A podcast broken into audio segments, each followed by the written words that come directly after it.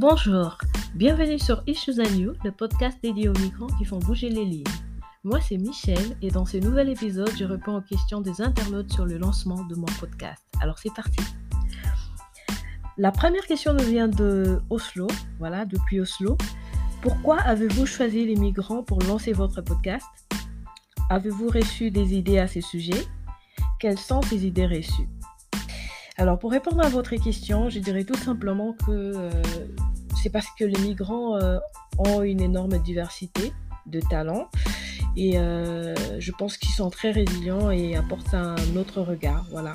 Et je ne cesserai de le dire qu'à côté de, ceux qui meurent et, qui renoncent, il y a aussi ceux qui réussissent malgré euh, des chemins parsemés d'embûches. Et euh, l'objectif euh, de mon podcast est de connaître leur motivation justement et leurs difficultés, leur parcours remarquable afin de les mettre en valeur pour casser les idées reçues. Et ces idées sont simplement les difficultés avec l'administration, les discriminations, le manque de reconnaissance des qualifications ou euh, de l'expérience, les obstacles réglementaires à la création d'entreprises pour ceux qui veulent devenir entrepreneurs.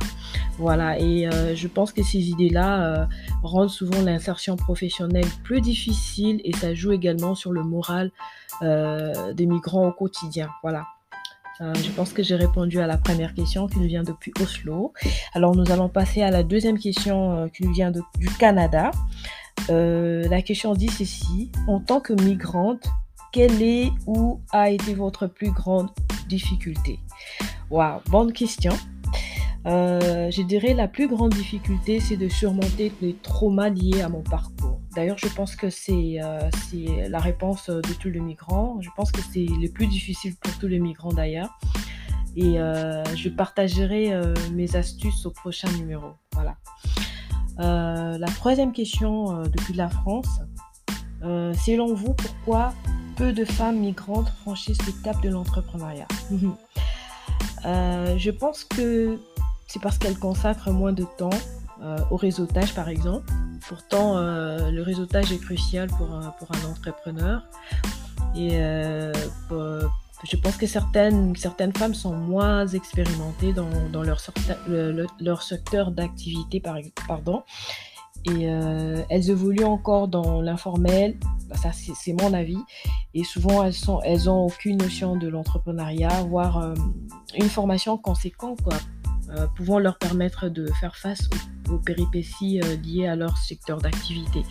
Voilà. Et d'autres, c'est juste par manque d'accompagnement, des réseaux, de soutien et d'accès limité au financement. Voilà. Je pense que ce sont mes raisons pourquoi les femmes migrantes ne franchissent pas les caps de l'entrepreneuriat. Euh, on passe à la quatrième question, si je ne me trompe pas, euh, qui dit euh, Certains migrants décident de devenir entrepreneurs en Europe. Comment percevez-vous cela? Bah, Positivement. Pour moi, je pense que c'est positif. c'est une, opportunité d'intégration sociale et en devenant entrepreneur, je pense qu'il crée aussi de l'emploi et je pense que c'est très positif.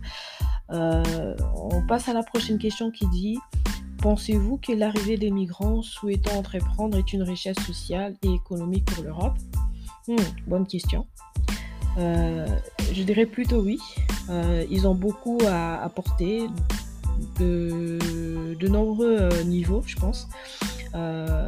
si certains considèrent que les migrants sont comme un problème à résoudre, bah, si certains considèrent que les migrants sont comme des problèmes, à résoudre. Moi, je, je vois les migrants comme des personnes dotées de, compétences et euh, je les considère comme des catalyseurs de, euh, catalyseurs de potentiel, pouvant jouer un rôle actif dans, dans leur parcours euh, migratoire, dans les communautés locales par exemple, et apporter une contribution positive dans la, dans société. Voilà. En tout cas, c'est plutôt oui, je dirais plutôt oui. Euh, on passe à la prochaine question qui dit le succès d'une entreprise dirigée ou créée par un migrant dépend-il de son sexe, de son statut? Alors, je dirais non à cette question. Il ne dépend pas du sexe du dirigeant, mais bien de son engagement, de sa ténacité, de sa passion par exemple, et de son adaptabilité et surtout de sa rigueur. Ouais. Euh, la prochaine question, c'est depuis le Portugal. La formation est-elle votre plus grande motivation en tant que migrante et entrepreneur? Bien sûr, entreprendre demande pas mal de compétences. il est absolument indispensable, selon moi, de s'y former pour maximiser ses chances de réussir. Voilà. Et qu'on soit entrepreneur ou pas, il faut se former. Et je pense que c'est très important, la formation. Ouais. Euh, bon, on va passer à une autre question depuis euh, la Belgique. Euh, qu'est-ce que vous passionne dans la vie? Qu'est-ce qui me passionne dans la vie? Bah, L'apprentissage de logiciels, ça je ne cesse de le dire, et de la technologie. C'est mon plus grand amour, je dirais ça. et un autre domaine qui me passionne aussi, c'est les développements personnels. Je cherche toujours à me mettre au défi et à apprendre de nouvelles choses, mais également aider les autres. D'ailleurs, j'ai plusieurs passions, mais euh, j'aimerais juste mentionner euh, ces trois euh, pour répondre à, votre question. Merci. la prochaine question, c'est depuis le Congo. Merci. Qu'est-ce qui vous aide généralement à surmonter les défis de la vie? Waouh Très bonne question. Bah, je dirais le soutien des autres. Ensuite, mon état d'esprit positif. Et dans quoi je puise ma force d'avancer. Bah, la Bible, par exemple. La Bible. Et la nature aussi, parce qu'elle m'enseigne beaucoup. une autre question depuis la Côte d'Ivoire. Penses-tu qu'il faut seulement écouter les migrants qui ont réussi dans leur projet? Alors, je dirais ce n'est pas parce qu'une personne a échoué qu'elle ne peut pas me dire quelque chose ou vous dire quelque chose capable de vous pousser à bien faire les choses ou simplement à ne pas faire euh, la même erreur qu'elle. Je pense qu'il est important d'écouter tout le monde et de sélectionner bah, tout ce qu'on écoute et voir ce qui, peut nous apporter euh, quelque chose de positif. Je pense qu'on peut apprendre de tout le monde. Bah, pour répondre tout court à votre question, j'ai déjà on peut apprendre de tout le monde. Euh, on va passer à l'autre question depuis l'Allemagne. Qu'est-ce qu'il faut pour entreprendre un projet important en tant qu'immigrant? Waouh, ça c'est une très bonne question. Bah, déjà, je parce que moi-même, je, j'entreprends, je suis entrepreneur. Euh, je pense qu'il faut une bonne équipe fondamentale. Donc, euh, si vous avez des associés, bah, il vous faut euh, les alchimies. Et si vous êtes seul, il faut trouver les bons partenaires. C'est mon cas, par exemple. Et une autre question, voilà, je pense que c'est les, les, deux réponses par rapport à votre question. Alors, une autre question depuis le Gabon. Peux-tu nous parler de ton parcours entrepreneurial? Waouh, ça sera tellement long si je me mets à parler de mon parcours entrepreneurial. Euh, mais je pense qu'il y a déjà des articles que vous pouvez découvrir euh, sur mon compte Instagram, DMK Mindset. Euh, vous allez sur le lien dans la bio, dans la, description, je dirais bio.